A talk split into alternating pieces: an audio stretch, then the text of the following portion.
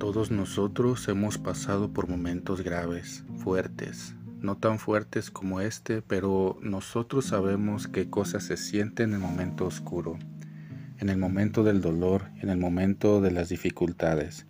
Nosotros lo sabemos, pero ella, Sara, piensa, pero si yo me mato haré sufrir a mis padres. Y se detiene y reza. Y Tobit dice, esta es mi vida, vamos adelante y reza, y reza.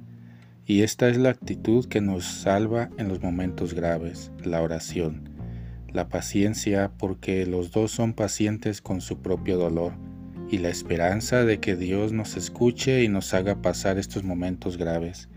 En los momentos de tristeza, poca o tanta, en los momentos oscuros, oración, paciencia y esperanza. No hay que olvidar esto. Después de la prueba, el Señor está cerca de ellos y los salva.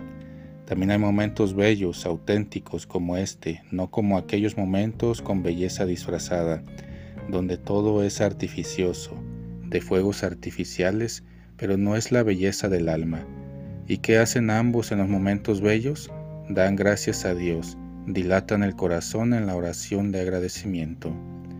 Homilía de Santa Marta del 9 de junio de 2017